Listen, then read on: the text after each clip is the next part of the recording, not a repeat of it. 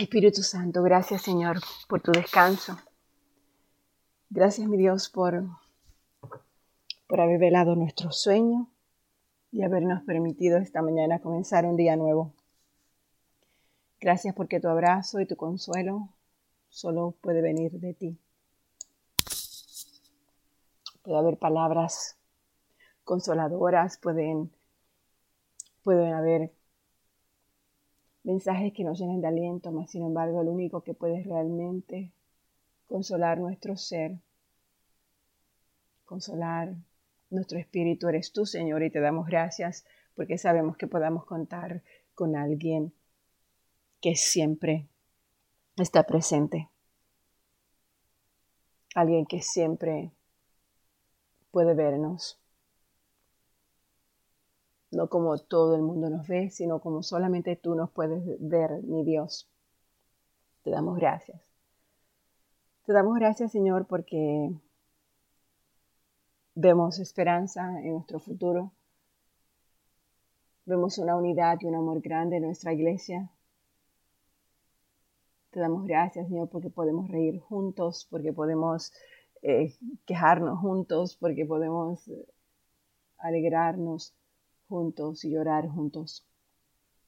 Gracias, Señor, por esta iglesia.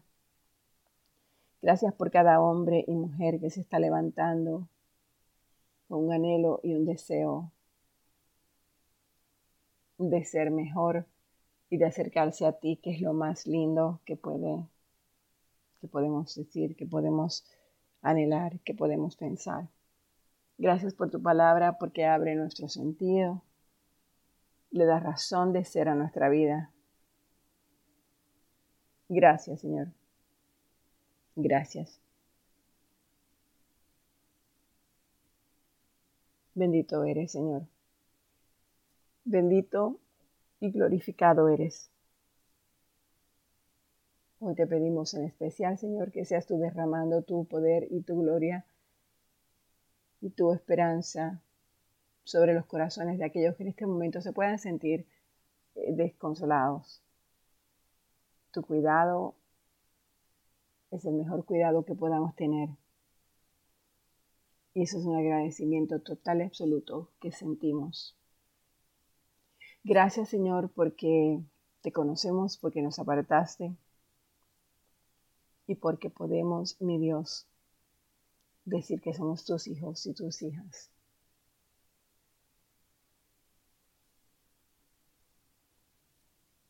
Bienvenido Espíritu Santo.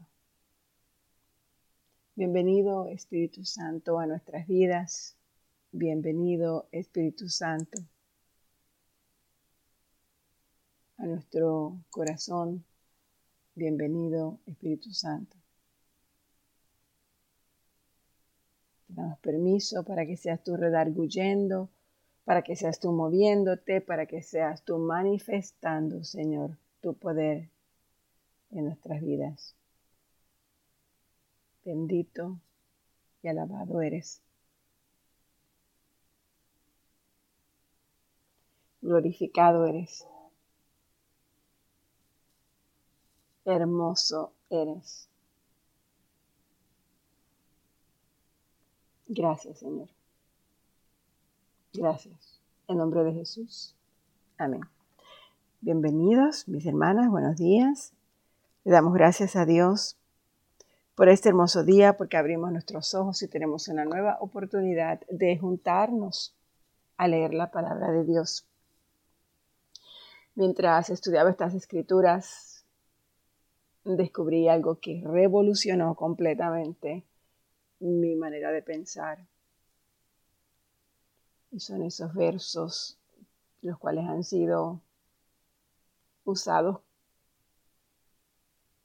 casi exclusivamente para, para asegurarnos a nosotros los creyentes que si pecamos y, se hace, que se acerca el trono y nos acercamos al trono de la gracia, seremos perdonados. Y aunque no quiero negar que esto no sea cierto en lo absoluto, yo puedo asegurarte que el propósito inicial de estas escrituras es para que evitemos que pequemos.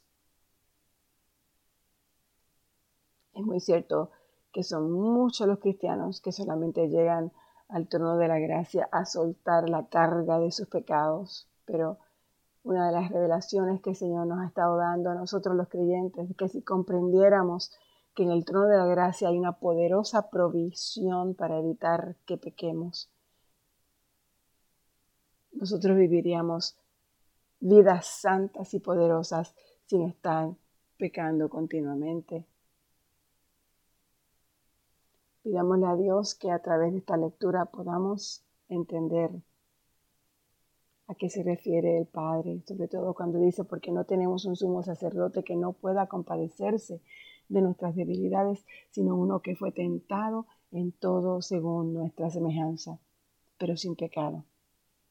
Acerquémonos pues confiadamente al trono de la gracia para alcanzar misericordia y hallar gracia para el oportuno socorro. Qué linda palabra, ¿verdad? Así que continuamos hoy con este libro de Hebreos, a los Hebreos, y este capítulo, comenzamos con el capítulo 4. ¿O no? Sí, 1, 2, 3 del 4, sí. Todavía sigue vigente la promesa que hizo Dios de entrar en su descanso. Por lo tanto, debemos temblar de miedo ante la idea de que alguno de ustedes no llegue a alcanzarlo. Pues esta buena noticia del descanso que Dios ha preparado se nos ha anunciado tanto a ellos como a nosotros, pero a ellos no les sirvió de nada porque no tuvieron la fe de los que escucharon a Dios. Pues solo los que creemos podemos entrar en su descanso. ¿En qué creemos? Solo los que creemos podemos entrar en su descanso. Y en cuanto a los demás, Dios dijo, en mi enojo juré, ellos nunca entrarán en mi lugar de descanso. Si bien ese descanso está preparado desde que Él hizo el mundo, sabemos que está preparado debido al pasaje de las Escrituras que menciona el séptimo día. Cuando llegó el séptimo día, Dios descansó de toda su labor. Pero hay otro pasaje donde Dios dijo, ellos nunca entrarán en mi lugar de descanso. Así que el descanso de Dios está disponible para que la gente entre, pero los primeros en oír esta buena noticia no entraron, porque desobedecieron a Dios. Entonces Dios fijó otro tiempo para entrar en su descanso y ese tiempo es hoy. Lo anunció mucho más tarde por medio de David en, las palabras que ya se han sido citadas. Cuando oigan su voz, no endurezcan el corazón. Ahora bien, si Josué hubiera logrado darles ese descanso, Dios no habría hablado de otro día de descanso aún por venir. Así que todavía hay un descanso especial en espera para el pueblo de Dios. Pues todos los que han entrado en el descanso de Dios han descansado de su trabajo tal como Dios descansó del suyo después de crear el mundo. Entonces hagamos todo lo posible por entrar en ese descanso. Pero si desobedecemos a Dios, como lo hizo el pueblo de Israel, caeremos pues la palabra de Dios es viva y poderosa, más cortante que cualquier espada de dos filos, penetra entre el alma y el espíritu, entre la articulación y la médula del hueso, deja al descubierto nuestros pensamientos y deseos más íntimos. No hay nada en toda la creación que esté oculto a Dios. Todo esto está desnudo y expuesto ante sus ojos y es a Él quien rendimos cuentas. Por lo tanto, ya que tenemos un gran sumo sacerdote que entró en el cielo, Jesús, Jesús, el Hijo de Dios, aferrémonos a lo que creemos. Nuestro sumo sacerdote comprende nuestras debilidades, porque Él enfrentó todas y cada una de las pruebas que enfrentamos nosotros. Sin embargo, Él nunca pecó. Así que acerquémonos con toda confianza al trono de la gracia de Dios. Allí recibiremos su misericordia, encontraremos la gracia que nos ayudará cuando más la necesitamos. Todo sumo sacerdote es un hombre escogido para representar a otras personas en su trato con Dios. Él presenta a Dios las ofrendas de esas personas y, y ofrece sacrificios por los pecados. Y puede tratar con paciencia a los ignorantes y descarriados, porque Él también está sujeto a las mismas debilidades. Por esa razón debe ofrecer sacrificios tanto por sus propios pecados como por los del pueblo. Y nadie puede llegar a ser sumo sacerdote solo porque desee tener ese honor tiene que ser llamado por Dios para ese trabajo como sucedió con Aarón. Por eso Cristo no se honró a sí mismo haciéndose sumo sacerdote, sino que fue elegido por Dios. ¿Quién le dijo, tú eres mi hijo, hoy he llegado a ser tu padre? En otro pasaje Dios le dijo, tú eres sacerdote para siempre, según el orden de Melquisedec. Mientras estuvo aquí en la tierra, Jesús ofreció oraciones y súplicas con gran amor y lágrimas al que podía rescatarlo de la muerte.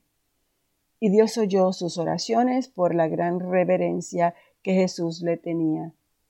Aunque era hijo de Dios, Jesús aprendió obediencia por las cosas que sufrió, y de ese modo Dios lo hizo apto para ser el sumo sacerdote. Perfecto Jesús llegó a ser la fuente de salvación eterna para todos los que le obedecen. Y Dios lo designó sumo sacerdote según el orden de Melquisedec. Nos gustaría decir mucho más sobre este tema, pero es difícil de explicar, sobre todo porque ustedes son torpes espiritualmente y tal parece que no escuchan. Hace tiempo que son creyentes que ya deberían estar enseñando a otros, en cambio necesitan que alguien vuelva a enseñarles las cosas básicas de la palabra de Dios. Son como niños pequeños que necesitan leche y no pueden comer alimento sólido.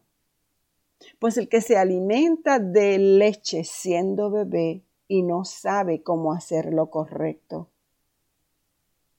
sigue siendo bebé. El alimento sólido es para los que son maduros, a los que a fuerza de práctica están capacitados para distinguir entre lo bueno y lo malo.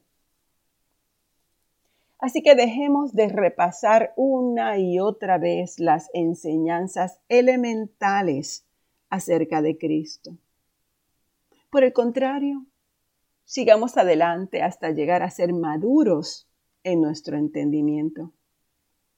No puede ser que tengamos que comenzar de nuevo con los importantes cimientos acerca del arrepentimiento de las malas acciones y de tener fe en Dios. Ustedes tampoco necesitan más enseñanza acerca de los bautismos, la imposición de manos, la resurrección de los muertos y el juicio eterno. Así que si Dios quiere, avanzaremos hacia un mayor entendimiento, pues es imposible lograr que vuelvan a arrepentirse los que una vez fueron iluminados. Aquellos que experimentaron las cosas buenas del cielo y fueron partícipes del Espíritu Santo, que saborearon la bondad de la palabra de Dios y el poder del mundo venidero, y que luego se alejan de Dios. Es posible lograr que esas personas vuelvan a arrepentirse. Al rechazar al Hijo de Dios, ellos mismos lo clavan otra vez en la cruz y lo exponen a la vergüenza pública. Cuando la tierra se empapa de la lluvia que cae y produce una buena cosecha para el agricultor, recibe la bendición de Dios. En cambio, el campo que produce espinos y cardos no sirve para nada. El agricultor no tardará en maldecirlo y quemarlo. Queridos amigos, aunque hablamos de este modo, no creemos que esto se aplica a ustedes, porque estamos convencidos de que ustedes están destinados para cosas mejores, las cuales vienen con la salvación. Pues Dios no es injusto. Él no olvidará con cuánto esfuerzo han trabajado para Él y cómo han demostrado su amor por Él sirviendo a otros creyentes, como todavía lo hacen. Nuestro gran deseo es que sigan amando a los demás mientras tengan vida, para asegurarse de que lo que esperan se hará realidad. Entonces no se volverán torpes ni indiferentes espiritualmente. En cambio, seguirán el ejemplo de quienes, gracias a su fe y su perseverancia, heredarán las promesas de Dios. Por ejemplo, estaba la promesa que Dios le hizo a Abraham cuando, como no existía nadie superior a Dios por quien jurar, Dios juró por su propio nombre, diciendo, ciertamente te bendeciré y multiplicaré tu descendencia hasta que sea incontable. Entonces Abraham esperó con paciencia y recibió lo que Dios le había prometido. Ahora bien, cuando las personas hacen un juramento, invocan a alguien superior a ellas para obligarse a cumplirlo y no cabe ninguna duda de que ese juramento conlleva una obligación. Dios también se comprometió mediante un juramento para que los que recibieran la promesa pudieran estar totalmente seguros de que Él jamás cambiaría de parecer. Así que Dios ha hecho ambas cosas, las promesas y el juramento. Estas dos cosas no pueden cambiar porque es imposible que Dios mienta. Por lo tanto, los que hemos acudido a Él en busca de refugio podemos estar bien confiados, aferrándonos a la esperanza que está delante de nosotros. Esta esperanza es un ancla firme y confiable para el alma. Nos conduce a través de la cortina al santuario interior de Dios Jesús ya entró allí por nosotros. Él ha llegado a ser nuestro eterno sumo sacerdote, según el orden de Melquisedec. Nos quedamos aquí en Hebreos 6. Padre, gracias, gracias, gracias por ese oportuno socorro Gracias porque tenemos a ese sumo sacerdote que sabe compadecerse de nuestras debilidades. Gracias que tú conoces todo lo que tiene que ver con tentación, lo que tiene que ver con dolor físico y dolor emocional. Gracias Gracias, mi Dios. Porque nuestra confianza siempre debe de estar en aquel que está sentado en el trono de la gracia. Si nos allegamos a ti en fe, y te decimos exactamente en qué área estamos siendo tentados o en qué área estamos sufriendo y te pedimos tu ayuda, Señor, tú extiendes tu misericordia y nos das la gracia suficiente para recibir la ayuda en el momento preciso. Este, Señor, es uno de los secretos de la vida de victoria bajo tu gracia, mi Dios esa misma gracia, Señor, que nos salvó, es la misma gracia que nos capacita para vivir en santidad, sabiendo que tú eres nuestra prioridad y nosotros somos la tuya. Gracias, mi Dios. Gracias. Gracias, Padre, por este día y por esta esperanza que se abre una vez más a nuestras vidas. En nombre de Jesús. Amén.